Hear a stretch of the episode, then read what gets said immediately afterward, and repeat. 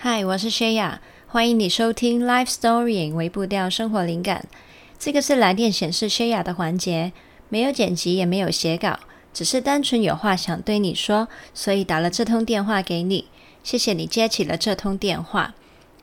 那你可能发现呢，我已经好久好久，应该已经有几个礼拜没有录来电显示了，对不对？那嗯，主要是因为我放假，然后、呃，中间也嗯，我也不知道，好像心思就放在比较多其他地方，因为我在做智商，那可能有一些的状态一直整理不出来，好像也不知道怎么分享。然后嗯、呃，最近也多一点去尝试可能贴文的一些设计，不同的玩法这样，呃，所以就没有想到录。音这样，不过呢，我一直就心里面想着一件事情，觉得好像也可以跟你们分享一下。嗯、你可能会知道啊，我现在在呃进行心理咨商嘛。那我见智商师已经三次了。那我见的那个智商师呢，是就是催眠拍戏的。你知道很多人呢、呃，不是很多人，其实基本上知道我去做智商的，呃，有九成的人，他们听到催眠，第一个反应就是。问我说：“啊，那他会做什么？什么是催眠？你可以告诉我，那催眠其实是在干嘛吗？”那哦，我就想说，或许你也会有兴趣知道，所以我就跟你分享一下。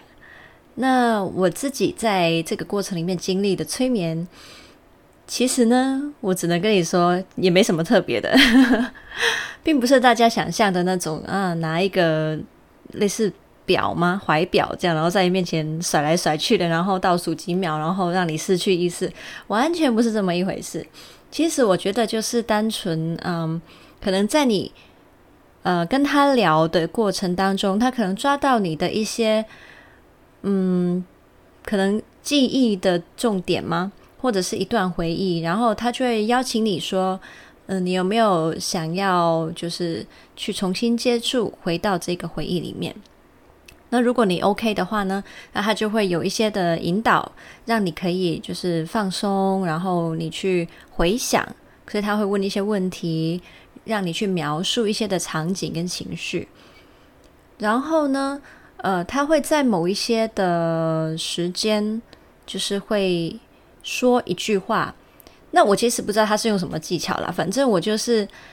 会感觉得到那一句话是一句重要的话。然后我的心会去把它记住，所以呢，在我离开了智商室之后，可能我日常有时候也会想起某一两句他说的话。那嗯，我不知道，可能他有用什么方法让我特别会去注意这些句子吧。对，那嗯，反正就是跟你平常想象智商的状况其实差不多，就是你跟智商师去聊天，然后。只是在过程里面可能会，嗯，有一些方法让你比较放松，去接触一些你潜意识里面比较难去接触得到的地方，这样。对，所以呢，嗯，暂时这是我我遇到的那个状况啦。如果如果我之后再去做智商的时候啊，有发现他可能有其他催眠的东西，我可以跟大家分享，是我之前几次没有经历过的，那我也可以到时候再跟你们说。好，那我就分享一下暂时我自己目前的智商的进度好了。那呃，我之前应该有跟你们说过，我其实以前也有进行过两次智商，两次还三次吧，见过之前已经有见过智商师了。那我自己的感受是，嗯，其实的确在过程里面跟他们去聊啊，可以有很多你自己看不到的盲点，你可以看到，然后透过去说话。跟他们分享，还有他们的问问题的过程你，会整理出了一些你自己心理状态的脉络啊，你的回忆、现在还有未来之间的一些关联。然后，嗯，还有一个很重要的部分啦，就是你自己一个人，你很难去抒发的情绪，你很难去接触的情绪，因为有一个人在你面前陪你，所以你就能够。好像比较安心的去让这些情绪出现，让这些回忆出现，你去讲，然后就在那个过程里面，你的情绪得以抒发，还有一些呃的讯息可以被消化，这样子。那呃，因为我我也是读智商的嘛，所以呢，我在想啊，过去我去做智商的时候呢，我蛮常会出现一个我不知道是职业病还是什么的，我会去嗯、就是分析还有解构到底嗯、整个智商的过程发生什么事啊，然后我会很用力的自己去整理很多我在过程里面发现的脉络。那我必须说呢，这一次就是我这一次的智商跟以前很不一样哦。那呃，我我其实一直有在跟大家讲嘛，你有没有遇到一个很适合或者是配合的智商师，其实很重要，也很难。智商其实嗯太复杂了啦，就是因为它牵扯很多不同人的类型啊、个性啊，然后他用的呃治疗法、他的派系什么的，所以很多很多因素会去影响这一个人跟你之间，就是这个智商师跟你之间是不是互相适合的。对，我，我觉得真的有点像是你知道，呃，你要找另外一半，或者是 你要找一个适合陪你的人，那是多难的一件事情啊！而且这种的陪伴跟交流，并不是表面上我跟你呃一起喝杯茶，然后吃顿饭，然后呃一起去唱个 KTV，然后就拜拜的关系呢，是要心里面有很深沉的连接跟交流的。所以呢，真的。我觉得我发现，哎，要找到对的智商师啊，要求应该真的蛮高的。这样，好，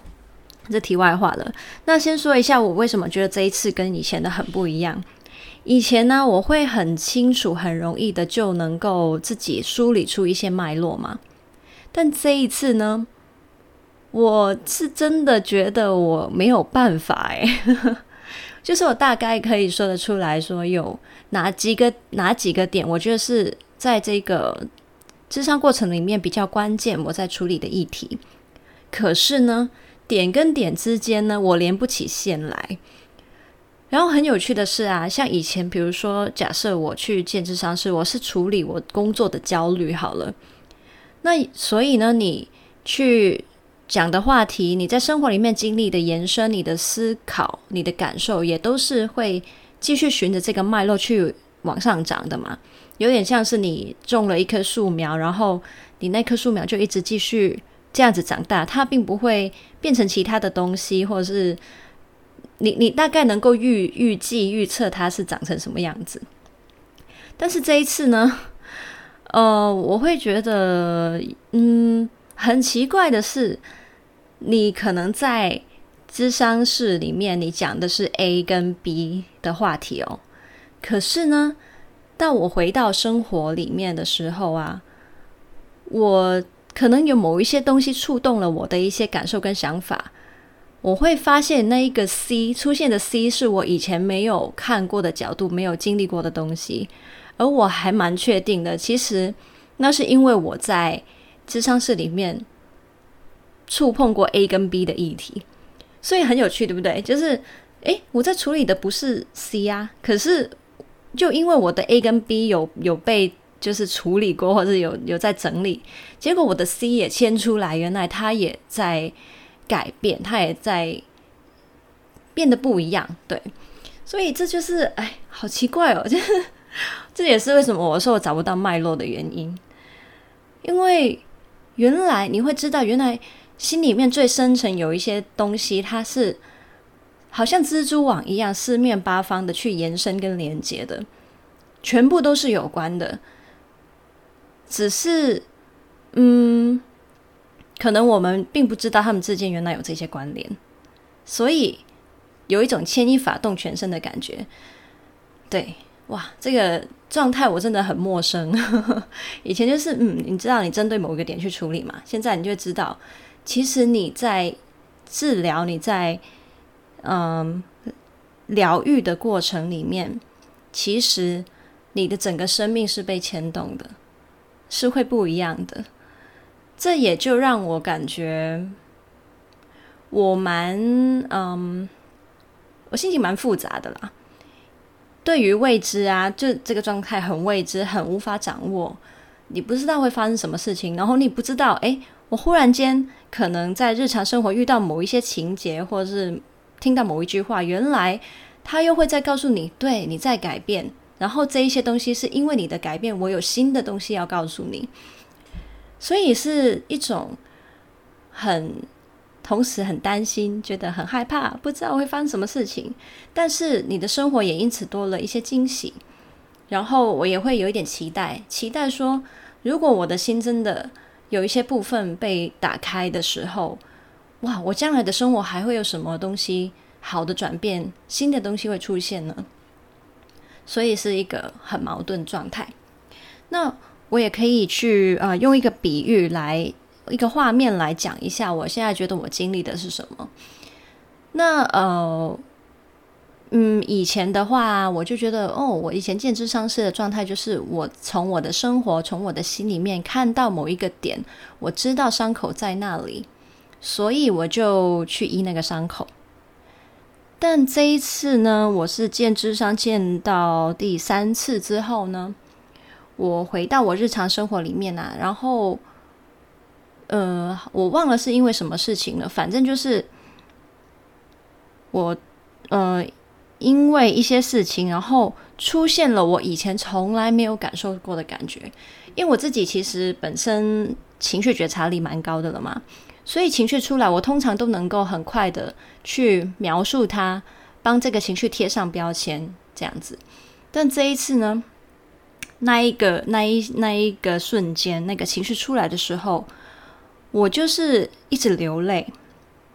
我大概知道，我有一点开心的感觉，同时又很多的。其他的东西出现，所以那是一坨我觉得我完全无法梳理的情绪，所以我没有办法像以前一样很快的贴上标签。但是就在那一刻，我有很深的感动。我的感动是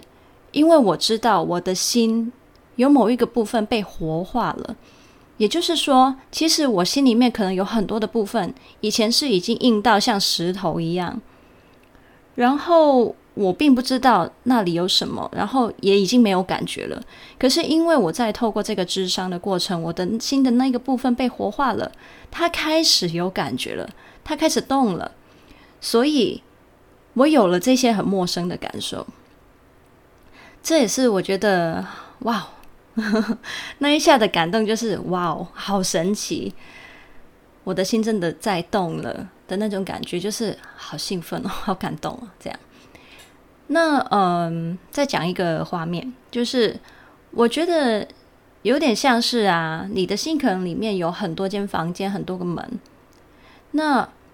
我现在的状态就是，原来有一扇门，有一个房间是我从来都没有碰过，我没有去看过，没有进去过，甚至甚至我连有这样的一一一一间房间跟一扇门我都不知道。现在有点像是有个人，他带你看到了，原来有一间这样的房间，有一扇这样的门。我去摸摸看那扇门，然后我决定要去开始了解这个门背后是什么东西的时候，我轻轻的打开了门。目前是觉得像是有半只脚踏进去这个房间里面的一个状态，然后，呃，要再往前走，或许还需要一些的勇气吧。不过呢，嗯，我会觉得哇，我可以带着好奇去发现，原来这一间房间或许是我完全没有看过的风景。里面有什么呢？我会看到什么我以前看不到的呢？我的世界观会因此有什么转变呢？然后我也很期待，就是我想啊，如果你的心里面，你的你能够自由进出的房间越多啊，就是你越自由，对吧？因为你的活动空间变大了。让你觉得有安全感的、有归属感的地方变大了，所以呢，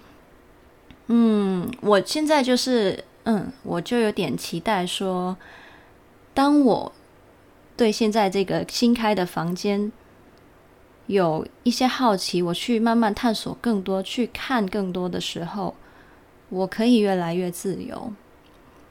嗯，反正呢，我现在对啊，就这个状态是蛮特别的啦。哦，然后我就是有一个呃发现吗？还是感觉就是哦，原来啊，我一直以来都很都觉得我很有信心，自己很会去解释跟厘清我心里面发生的事情。但是呢，原来有的东西呀，真正的治疗，真正的呃复原呢，是没有办法解释的，是没有办法被解释的。所以，嗯，其实我也不知道，我今天跟你分享这一些，对你来说会有什么的感受，或是嗯启发，我也不知道。可是我想，可能嗯，大家没有很多的机会去听一些经历智商当中的人那些历程是什么样，所以就想说，嗯，我也想跟你讲。嗯，我不知道听完之后会让你觉得。对咨商有什么新的看法吗？还是你会觉得，哎，我有点有点期待可以去做智商，还是你会更害怕呢？我是不知道，可是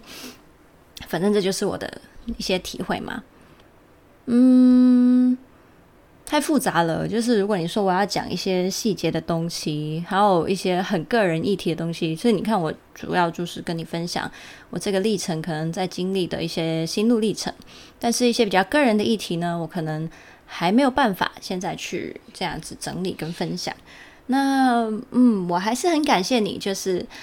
嗯这段时间啊，我放假，然后又就是内容的一些调整，各样的东西。嗯，都很、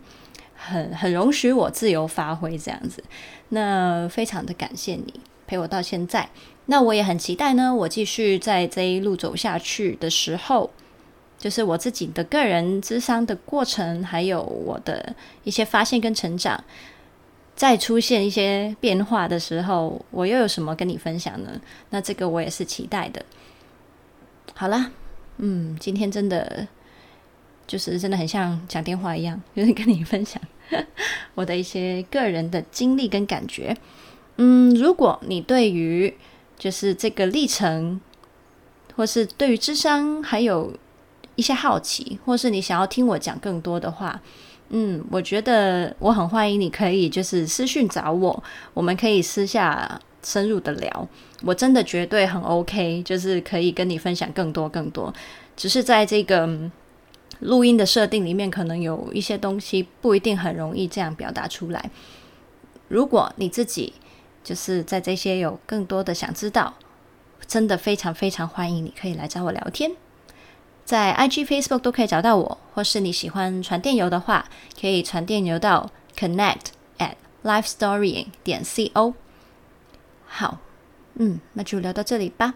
我们就下次见喽，拜拜。